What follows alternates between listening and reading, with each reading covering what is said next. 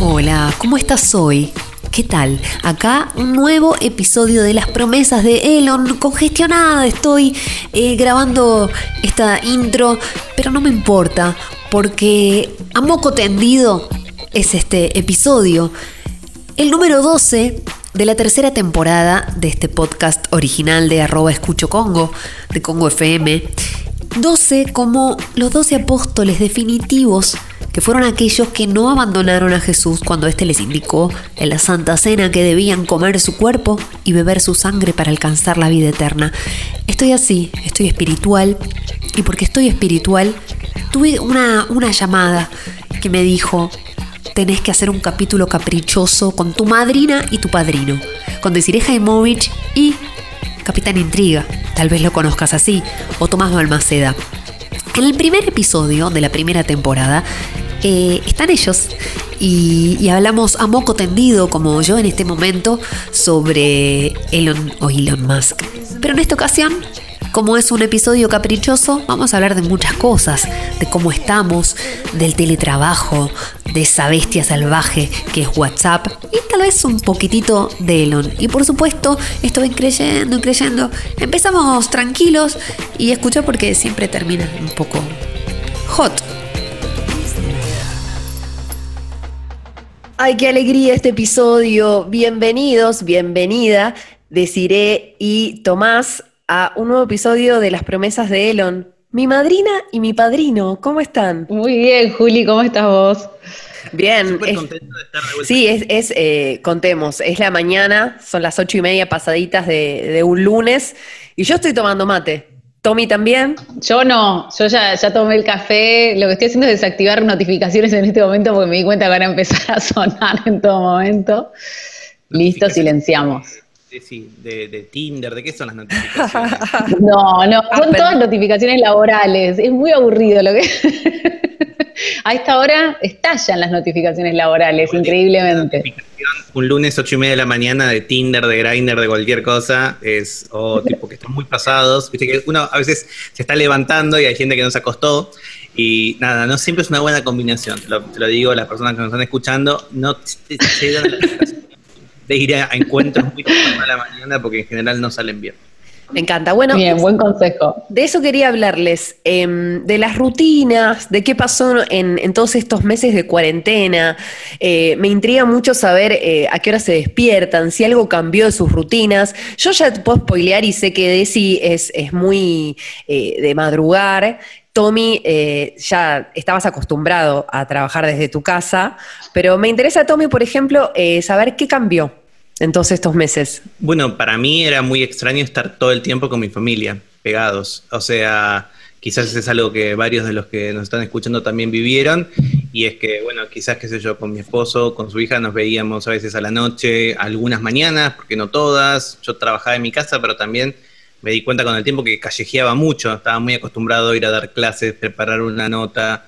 Para nosotros, cuando trabajamos de periodistas, es muy común que te inviten a tomar un desayuno o a comer y específicamente quizás no sea una entrevista formal, pero es como formar vínculos, lo que en- se llama enviar relacionamiento, y es juntarte para que te cuenten cosas que después, bueno, vos ves si usás para tus, tus notas o no. Eh, y yo no me daba cuenta todo eso que yo hacía y cómo además yo era muy eh, como, como una eh, hormiguita viajera que andaba con mi mochila con 500 gadgets arriba para todos lados y para mí nada, esos memes que hay, tipo como que hay delfines en el, en el riachuelo porque la naturaleza se está, se está ge- regenerando. Yo creo que mi espalda se regeneró, como que tipo veo la mochila y no puedo creer. El otro día ordené cosas, me encontré con la mochila y la mochila me decía tipo, ¿cuándo me sacás? Tipo, ¿qué pasó? O sea, Claro. te estoy extrañando. Eh, eso fue quizás lo que, lo que más me, me- me costó. Son tantos meses, yo vivo en AMBA, o sea que digamos, todavía no hay un montón de actividades que en otra parte del país hay.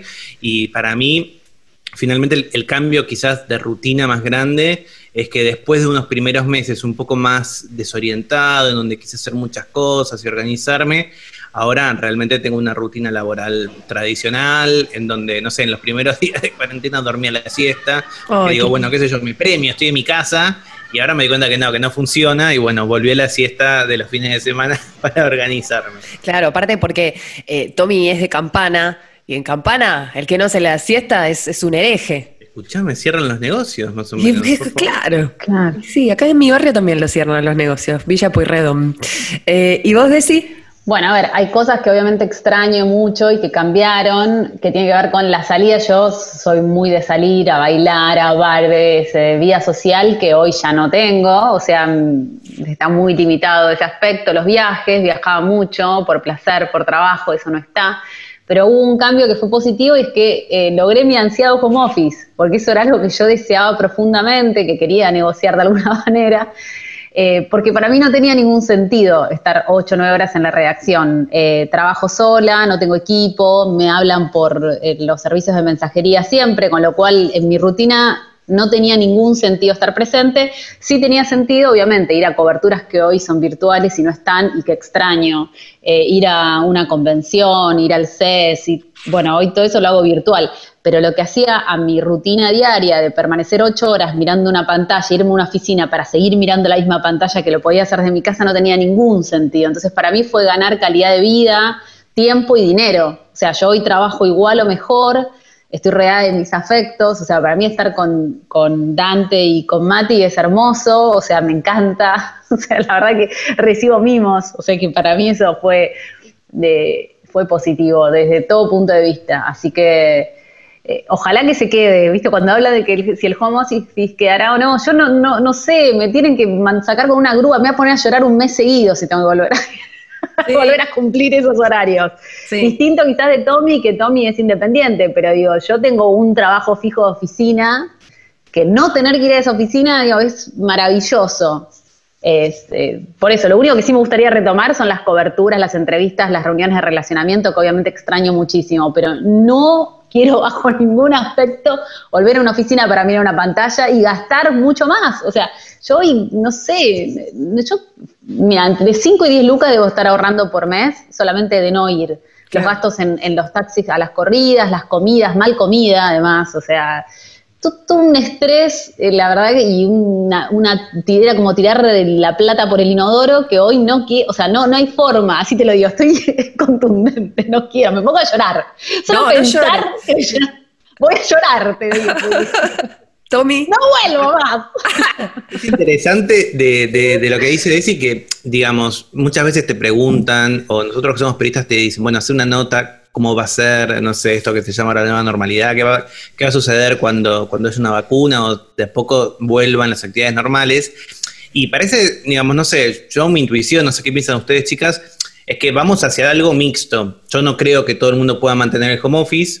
De hecho, digamos, eh, hay muchas cosas que están buenísimas que está contando Desi y otras que desde mi perspectiva es una pesadilla, pero veo que ella las disfruta buenísimo, o sea que me pone feliz por ella. La primera etapa de enamoramiento también, me parece. Invito a, a que vengan a mi casa y me transmitan ese cariño. Eh, pero además, otras cosas que sí es cierto, o sea, no sé qué sé yo, yo vivo en el barrio del Abasto y no sé, muchas cosas se hacían en Puerto Madero que capaz no tenés muchos colectivos adentro o subtes o medio de transporte. Entonces digo, bueno, la- o qué sé yo, o en, o en zona norte, que también yo trabajo en la Nación, es muy lejos de donde yo vivo. Es cierto, a veces viajabas una hora y pico solo para llegar a un lugar, estar media hora, 45 minutos y tener otro y además, bueno, por lo menos en la ciudad de Buenos Aires, la calidad del transporte público, la verdad es que deja mucho que desear. Creo que se repite en muchas otras partes del país. Yo me imagino un futuro mixto. Me imagino un futuro en donde solamente nos vamos a mover si realmente vale la pena.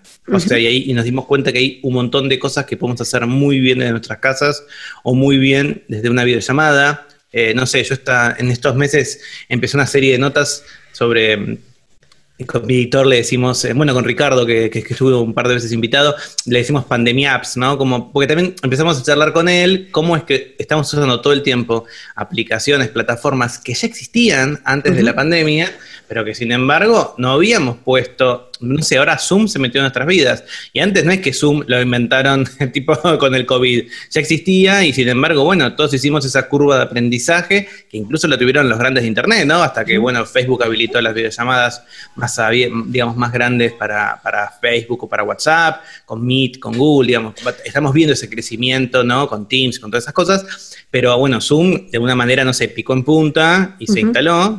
Pero bueno, pensando en estas pandemia apps, que son las que para nosotros son plataformas o apps que se crearon durante la pandemia, no son tantas. O sea, que nosotros ya teníamos, nos faltaba como la excusa, y en muchos casos, como dice Desi, también como, bueno, que es un ecosistema que te ayude. Para mí, mis mayores problemas laborales hoy son por mis jefes, que como yo soy frilo, tengo muchos jefes y jefas, que no, son que no son tan, eh, que se han despelotado, no sé cómo. Total, sí. Tenía fechas muy fijas, porque bueno, trabajo en revistas impresas, trabajo en portales, también doy clases en lugares más tradicionales que no estaban acostumbrados a, a- la virtualidad, a pesar de que había un campus y todo eso. Entonces, ahora también es como, bueno, cómo, cómo cada uno va negociando de acuerdo a- al tipo de trabajo que tiene, también con sus compañeros, con sus jefes, con sus jefes de los jefes, tratar de entender esta idea como del siglo XX, que un poco retomaba Decide, ok, de 9 a 18. Bueno, la verdad es que nos dimos cuenta que podemos ser más, más flexibles que hacer de 9 a 18, ¿no? Pero también Sí. hay otra parte del mundo que es retra- del mundo, digo, de la, de la realidad que es más tradicional, que tiene que ver con supuestamente poder decir cuántas horas estás trabajando, cuánto tiempo tuyo es disponible para piacere de tu trabajo o tu fuerza de trabajo, para poner una marxista. No sé, hay de todo. Me parece que, no sé, no sé qué piensan ustedes. Yo creo que se viene como un mundo mixto. No creo que sea todo virtual, tampoco creo que todo vuelva a ser igual que antes. No, totalmente. Y pensaba, cuando ustedes hablaban, yo hace un año y medio eh, hago terapia y lo que pasó durante, durante la cuarentena, las primeras semanas, que me invitó a hacer una terapia virtual, que yo dije, esto va a ser una mierda, terapia virtual, no me voy a poder abrir porque no voy a estar en, en- su salón donde siempre hablamos de, mis cosas. Eh, y fue genial. Y me di cuenta, si bien ahora se puede volver al, a la psicóloga o psicólogo, eh, que me encanta hacerlo en casa. Si tengo la posibilidad de hacerlo en casa, me gusta y que podemos hacer una cosa mix. A veces voy, a veces lo hago desde acá y gano una hora de, de mi vida. Eh, y también pensaba, con respecto a lo que contaba Tommy y Desi, es que hay reglas que hay que poner nosotras, Desi, por ejemplo, ahora formamos parte de un grupo de trabajo de Slack que la verdad que organiza bastante el trabajo, pero lo que pasa también que los batallones de mensajes de WhatsApp están todos los días.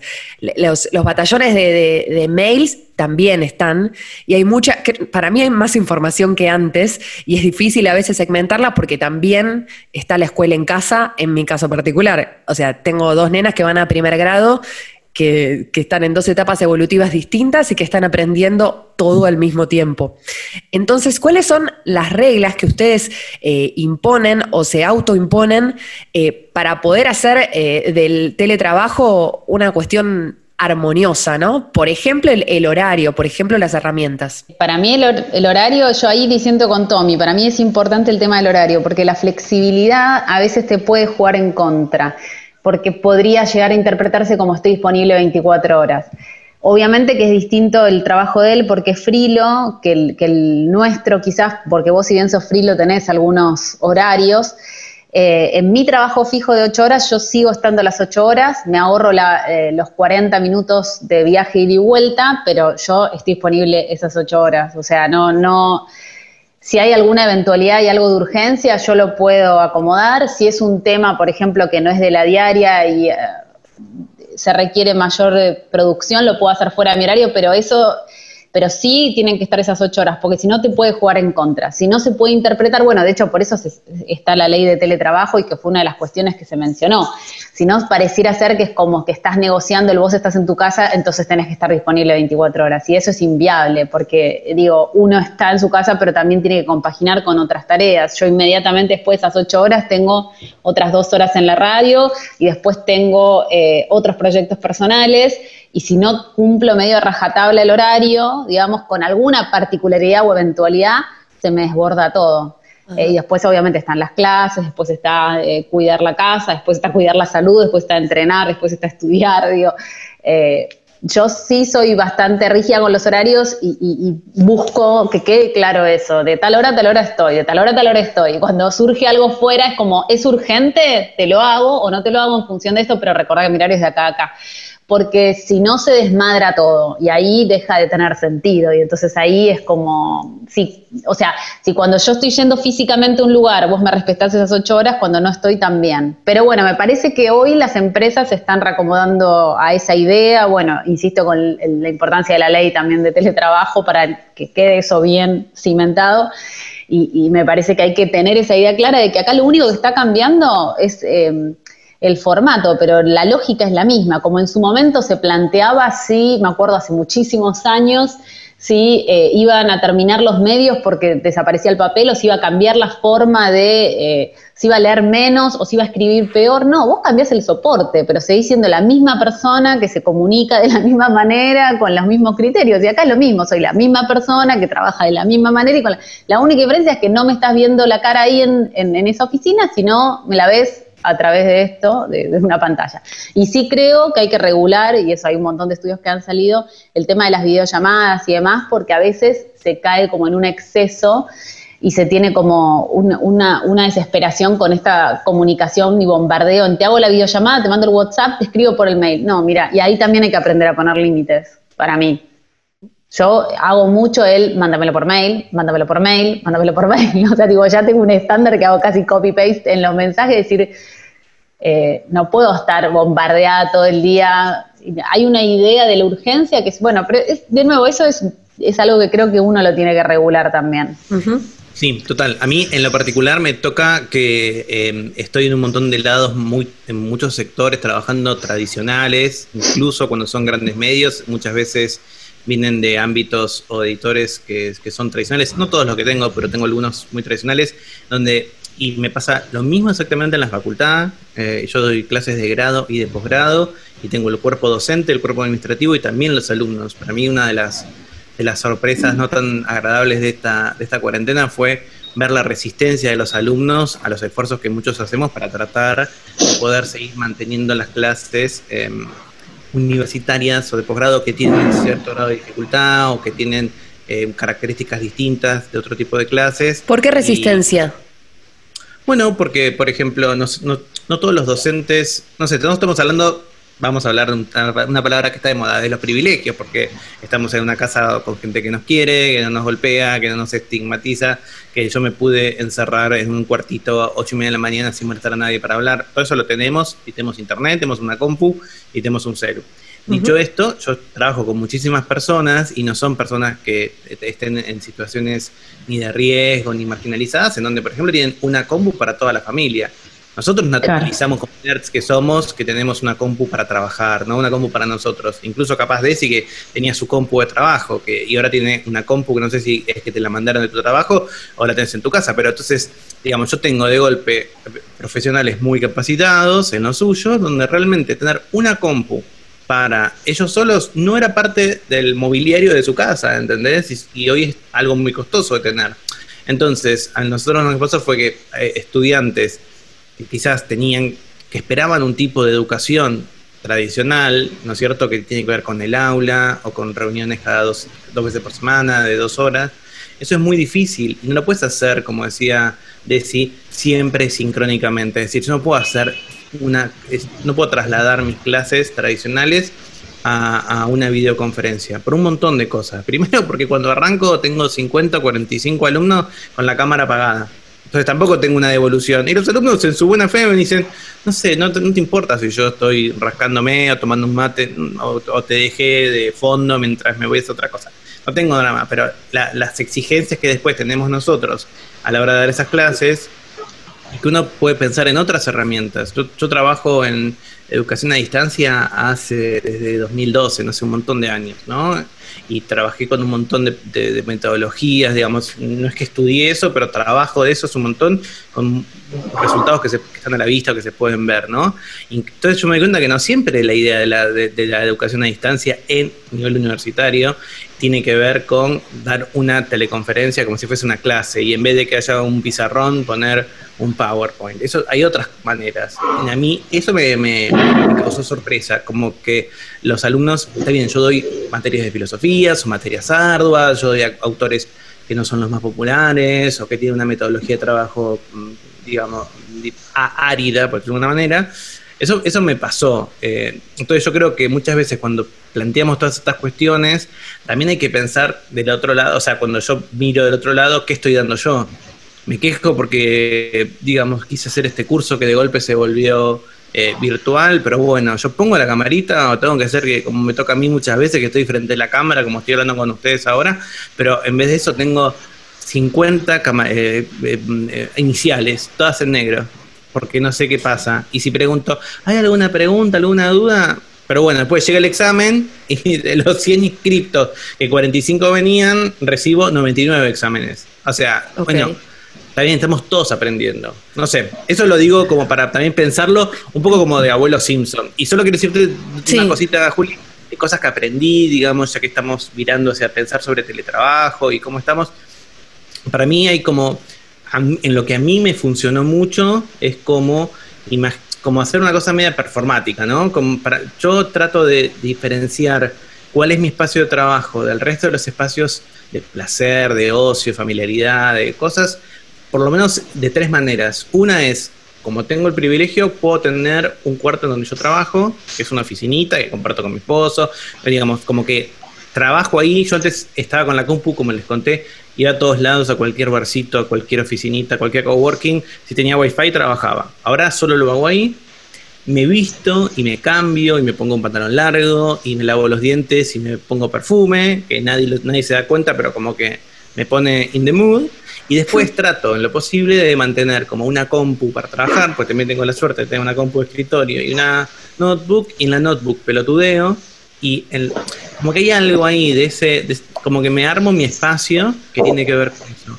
Tengo algunos horarios más flexibles, pero también trato de poner eh, de alguna manera límites, no siempre me sale. Tengo controlado el mail, tengo controlado Slack o Notion, que es lo que uso yo, pero no tengo controlado WhatsApp. WhatsApp está fuera de control, fuera de control.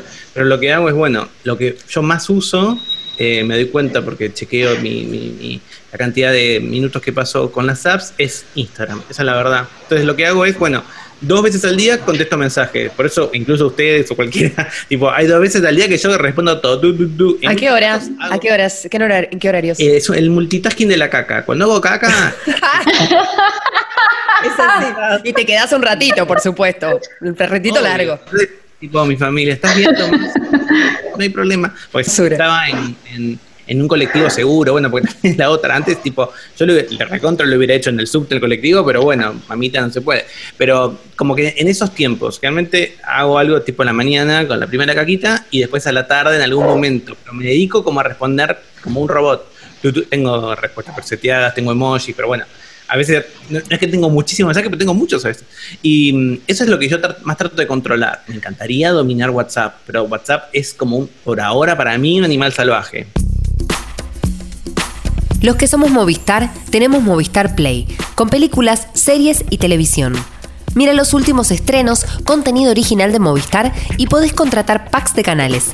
Además, no necesita instalación, solo tenés que registrarte gratis en movistar.com.ar barra play y empezar a disfrutar. Eh, bueno, varias cosas de esto que van diciendo. Le- les quiero contar algo que me pasó a mí también en relación a esto de que no todas las personas tenemos las mismas oportunidades. A mí extrañaba mucho la mochilita y increíblemente me salió un trabajo nuevo en, en va, varios en realidad, pero uno presencial durante esta gran extensa cuarentena.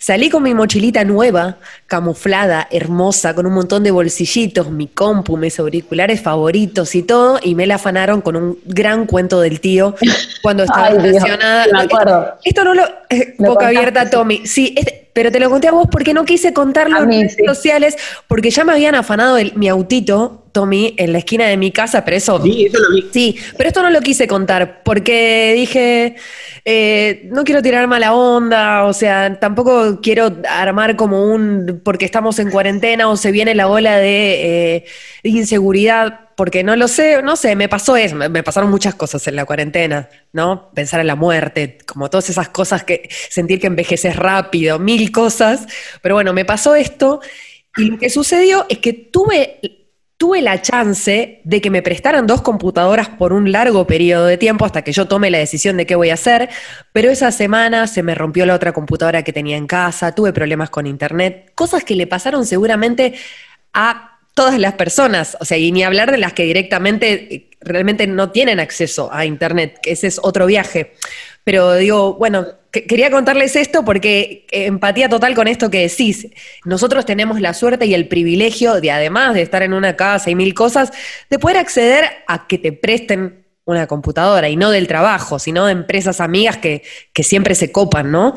Em, No, y obvio, y pensaba, qué sé yo, yo lo pienso, digo, ya te digo, compañeros míos que la verdad es que no tenían necesidad de tener una compu para cada integrante de la familia. Nosotros como que- o quizás mucho lo que nos escuchan, porque si escuchas un podcast un poquito nerd sos, tenés tu compu de, de Sí. tuya, está Sí. perfecto, y está como esta idea de la personal computer.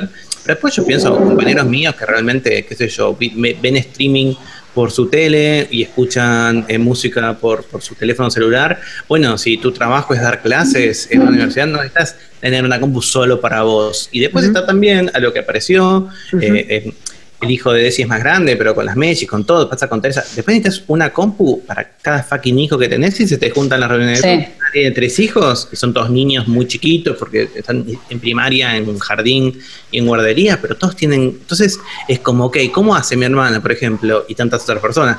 Con una compu o dos, ponele que tengan, una compu y una tablet, para de golpe un schedule de, de clases que no le puedes decir a la maestra o al directivo, che, que no se superpongan tres grados del mismo colegio o no se superpongan ese- esa clase con mi trabajo o una reunión especial me salió un típico nuestro, una entrevista de alguien que vive en Los Ángeles, entonces como en Los Ángeles lo tengo que entrevistar a tal hora. Claro. Es difícil. Sí, la brecha digital también relaciona conectividad, porque en algunos sectores también sabemos que no tienen acceso a red de una buena, a una buena red, a- a- además de los dispositivos, y han habido un montón de historias de gente que te decía que se tenía que ir más o menos a la vereda o compartir con el vecino. Y eso también, creo que lo que termina pasando con esta pandemia es que deja en evidencia las desigualdades propias del sistema en el que vivimos eh, que, que hay para reparar. No sé, yo a veces tengo la esperanza de decir, bueno, quizás esto nos va a plantear un, un nuevo escenario y algunas cosas van a, van a cambiar y se va a empezar a hacer más por repararlo. Yo por lo pronto no veo, solamente he visto que se han hecho parches como para zafar. Eh, no sé si, si habrá una reforma profunda para solucionar el tema de la desigualdad. La verdad que no lo sé. Quisiera creer, pero no lo sé. Bueno, quería irme a las redes sociales ahora. Eh, Tommy, yo te lo dije, vos fuiste el rey de los vivos en Instagram. En un momento, no sé si lo viste, decir, las primeras semanas de cuarentena era como el banco, la empresa, la chica de la facultad, el grupito de estudiantes, o sea, como era una cosa tan diversa lo, lo de Tommy. Ahora te relajaste un poco, me parece. Pero ¿qué onda eh, las redes sociales estos meses? Bueno, retomando lo que decíamos al comienzo, cosas que existían antes y que no usábamos. ¿Cuántos de nosotros usábamos el vivo de Instagram? Yo realmente que no. El otro día eh, mi esposo charlaba con Lizardo Ponce, que es como uno de los reyes ¿no? de los vivos, que de hecho mi esposo alguna vez estuvo en vivo de él y tenía como 65 mil, 250 mil, como que no detenían. Ah, Y él un poco lo que decía es, bueno, mira, estuvo siempre, ¿no? Eh, le decía Fran, siempre estuvo los vivos, yo los usaba, pero el resto le tenía miedo. Y es cierto, yo arranqué teniendo muchos vivos de trabajo, porque también lo que me pasó fue eso. Un poco porque, eh, nada, qué sé yo, no sé, por mi alma de frilo dije, bueno, ok, yo si voy a hacer vivo, lo voy a hacer por trabajo, entonces lo empecé a tarifar. Vivo quiere decir que tipo, bueno, nada, qué sé yo, no sé, desde una mm, cibermateada o la videomateada que hice alguna vez, que era una marca de yerba que quería sumar contenidos tomando mate, que es lo que estamos haciendo ahora, así que nos puede de vuelta. ah ¿eres sponsoriado? Claro, si viene la videomateada, lo aceptamos. Los vivos existieron siempre, quizás nosotros no estábamos tan acostumbrados a utilizarlos porque la herramienta estaba. Explotaron también porque en muchos casos hay un montón de actividades que encontraron un lugar más natural al hacerlo en Instagram donde estamos todos. Ahora sí estamos acostumbrados a ver pasar como una especie de galería que te prendes Instagram a cualquier hora y tenés siempre gente haciendo vivo, vivo, vivo, vivo. Cuesta ahora un poco más la relevancia. Pero también descubrís un montón de charlas, de conversaciones que para mí tienen el rescate de que no están producidas. No sé, algo de ese crudo. Porque ahora, no sé, YouTube para mí con Twitch se volvió como medio, como una especie de- de- de estudio de tele. No sé, la Sí, semana pasada me entrevistaron para un programa chileno y hablábamos todo, ta, ta, ta, Zócalo, Fondo de Santiago, tal cosa, pum, pam, pum, termina, bueno, listo, me quedé charlando un poco más. Y el tipo, me- y de golpe nada, aparece la mujer, tipo le trae una coca, no, no esta es mi casa, lo que hice fue, le puse, nada, entonces lo que hizo fue, agarró la tele de su casa, la puso en el fondo, Claro. eh, se, se, se compró un OCB piola, tiene un micrófono, una buena luz, y, te juro que el, el look and feel de lo que yo viví era un, programa- un programa de tele. Sí. Entonces, también eso cambia. Los vivos de Instagram creo que no tienen eso. Vos realmente, por más que algunos usemos filtros, eh, digamos, ves la casa del otro, las ojeras, la charla, te vas moviendo, pasan cosas atrás. Eso me parece que es atractivo. Sí, total. Desi, Sí, yo hice un par de vivos, mm, hice un par de entrevistas y al comienzo de la cuarentena hice una fiesta vivo por Instagram. Eh, me parece, sí, a mí también me gustan mucho esas cosas más, más o menos, medio el crudo que se vive en Instagram y yo soy más consumidora de las cosas más o menos. A mí cuando tiene mucha estética y mucha producción, eh, no me gusta. ¿Qué crees que te diga? Yo prefiero un video casero, prefiero un vivo, prefiero el más o menos, prefiero más realidad. Siento que estamos viviendo siempre una vida muy editada ya bastante fake es todo, con, como decía, bueno, tenemos los filtros, tenemos que, elegimos qué pose y lo que quieras, pero por lo menos déjame acercar un poco más a la realidad. Y aparte me interesa el contenido más que la forma y la estética. Entonces a mí me, encanta ponerle escuchar. Yo sí estoy consumiendo también varias entrevistas. Eh, Mex la otra vez hizo una entrevista eh, a Fito Páez en vivo, esa es la última que me acuerdo de haber consumido. Y, también esa cosa de que es muy espontáneo y demás me atrae, me atrae, porque yo quiero escuchar lo que está pasando, no, me, no, quiero ver toda la producción detrás, otra cosa magnánima. Eh, así que sí, obviamente también usé, usé redes sociales, pero sí, más para eso, digamos, como entretenimiento, la red social que más eh, me gustó fue TikTok. Ajá. TikTok para mí fue una, una, belleza, la descubrí, o sea, yo cuando me quiero reír, cuando tengo pequeños micro momentos y cuando me quiero reír, abro TikTok. Bien. Eh, es para mí la red social de esta cuarentena. Y los cruces son interesantes. Digo, para mí lo más raro que, que, me pasó a mí en lo particular fue nada, en que entrevisté a Paulina Cocina desde la cuenta de, de, de una tarjeta de crédito, una cosa insólita. Eh, Paulina, eh, o creo que las dos algunas la, la, la, han entrevistado, ¿viste? a veces es reticente para ciertas entrevistas, puede recibir un montón. Sí. Yo la conozco de muchos años antes de que fuera Paulina Cocina. Desde cemento. Entonces, ya, lo que te quiero proponer es no hablar de cocina, hablamos de un montón de cosas y ella empezó a contar de un libro que había escuchado. Bueno, en, insisto, un vivo de su cuenta que es muy popular y la cuenta una tarjeta de crédito que la gente se acercaba, pero también mucha gente, nada, te pregunta cómo pagar la tarjeta, digamos, está bien claro. como complicado entender esto de que seguís en Instagram a, a un banco o un, una entidad financiera, etcétera. Pero ¿qué pasó? A la semana me escribió una eh, librería muy chiquita feminista piola y me dije, che, gracias por lo que hiciste con Paulina, porque este libro que ella recomendó se agotó Ay, en un momento donde estaban todavía. Bueno, entonces, digamos, el volumen de gente era tal que escuchó a su ídola, y insisto, o sea, no era mi cuenta personal, o sea, no, no sé quién estaba ahí que me seguía a mí, la seguía a Paulina, pero la, la, ella me, me comentó un libro que estaba leyendo y que le había gustado tanto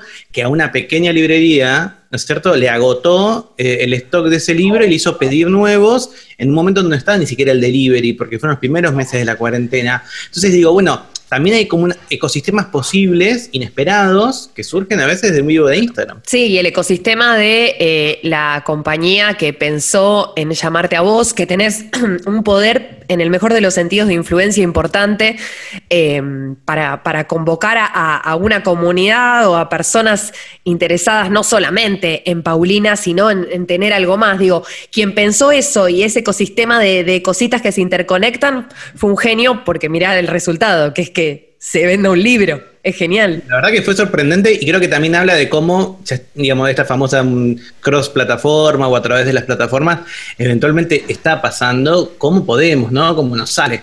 Y también pensaba en lo que decía Desi, eh, como el, el, furor del ring light, ¿no? Ahora de, de, los aros de luces, mi compañero Nacho, que, que, también hace unos hexágonos hermosos que iluminan y que fue a partir de una necesidad, porque también empecé a hacer videos para diferentes trabajos y fue como, necesito estar iluminada. O sea, ya que no me voy a poner un filtro y ya que tanto no me voy a, no me voy a maquillar, ah, te, te, hace, te saca 10 años el ring light, me parece, ¿no? Si te lo ubicas bien.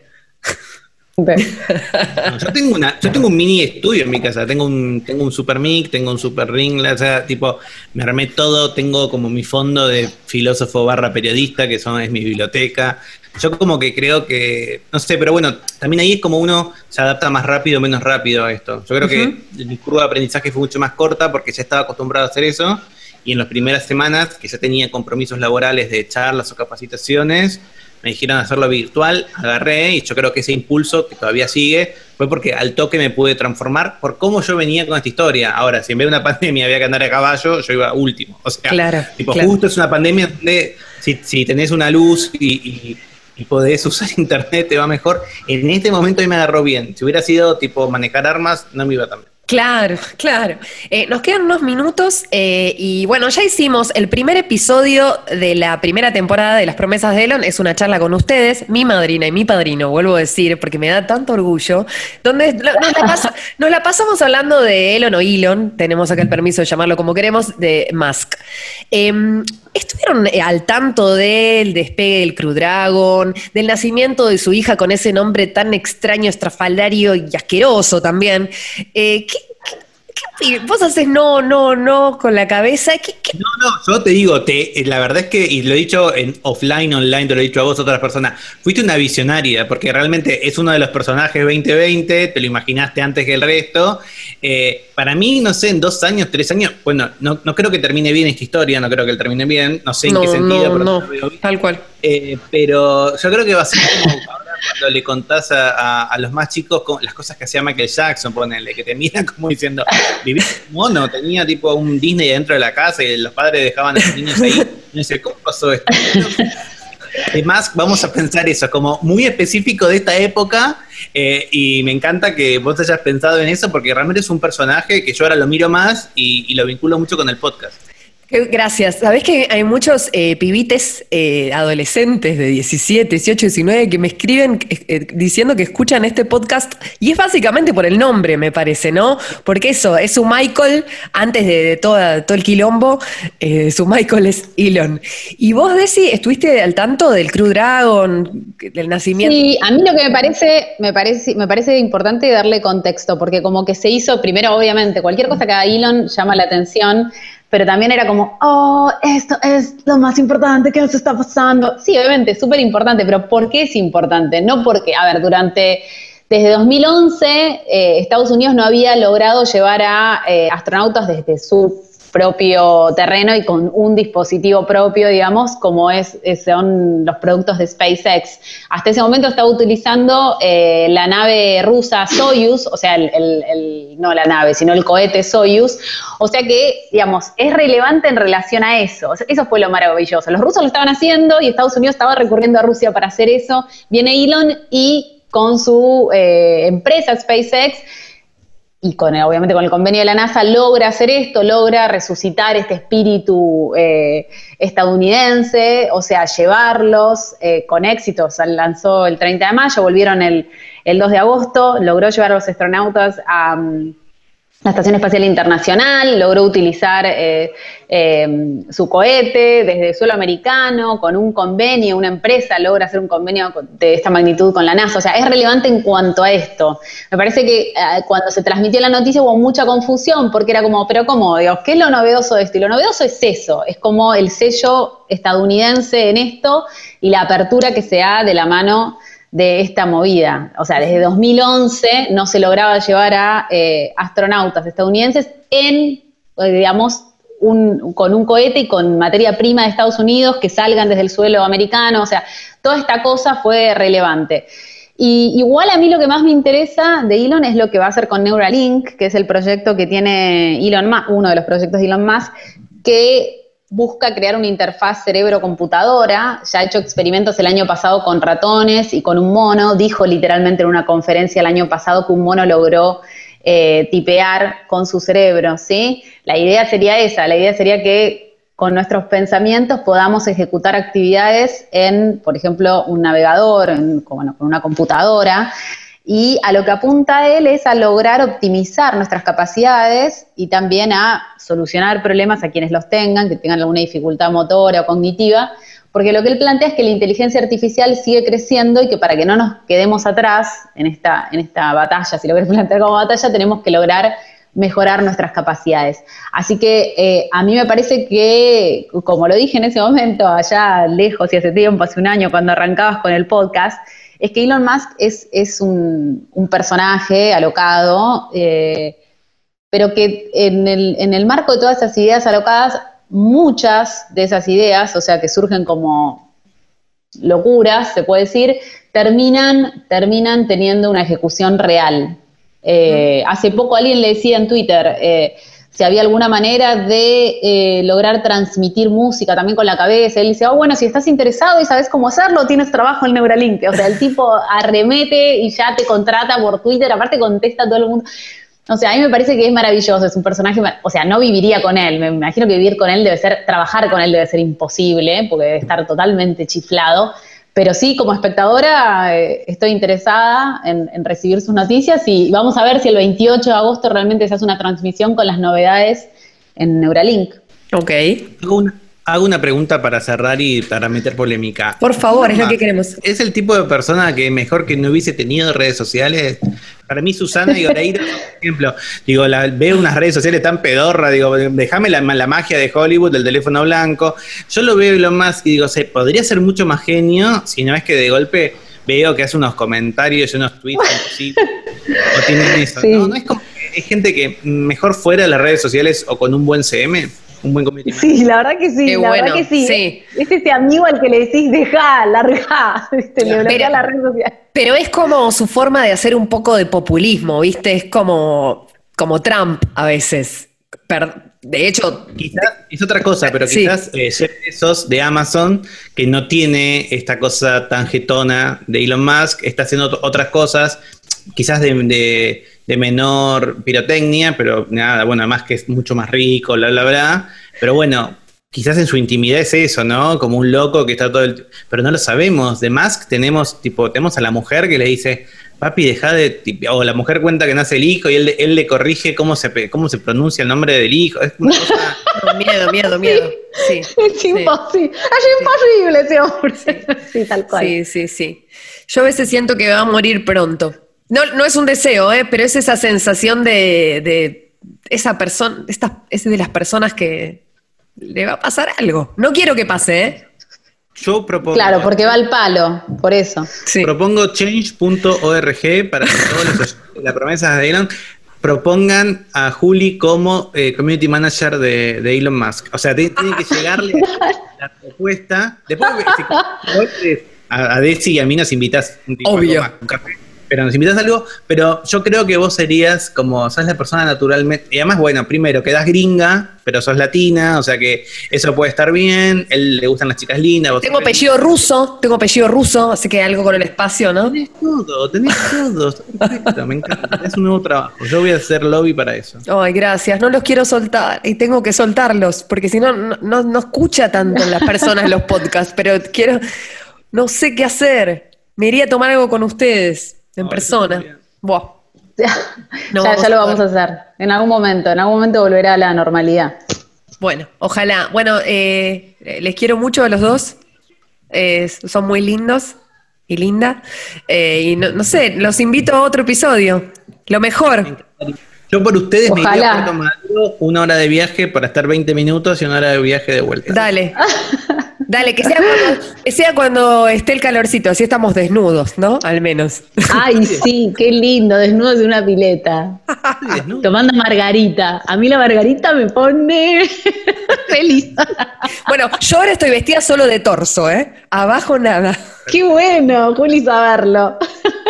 No les quiero cortar, pero justo por Tinder me escribió alguien, así que me gustaría, uh. nada, si puedo así, nada, bidetazo y salgo para allá, ¿puede ser? Con barbijo siempre. Check it out, check it out, check it out now. Bueno, espero que hayas disfrutado, siempre te lo digo, este episodio y todos los anteriores o los que vengan de las promesas de Elon. Yo soy arroba chulquinet y estoy contenta porque me vienen escribiendo oyentes de este programa y el nivel de oyentes que tenemos es supremo. Edita Martín Mesuti, arroba M Mesuti, doble S, doble T y tiene una casa, por supuesto, este podcast es arroba escucho Congo. Ya te lo dije al principio, nos podés seguir a todos y comentar lo que quieras. Nos encontramos próximamente en otro episodio, antes, después, durante de las promesas de Elon. Chao.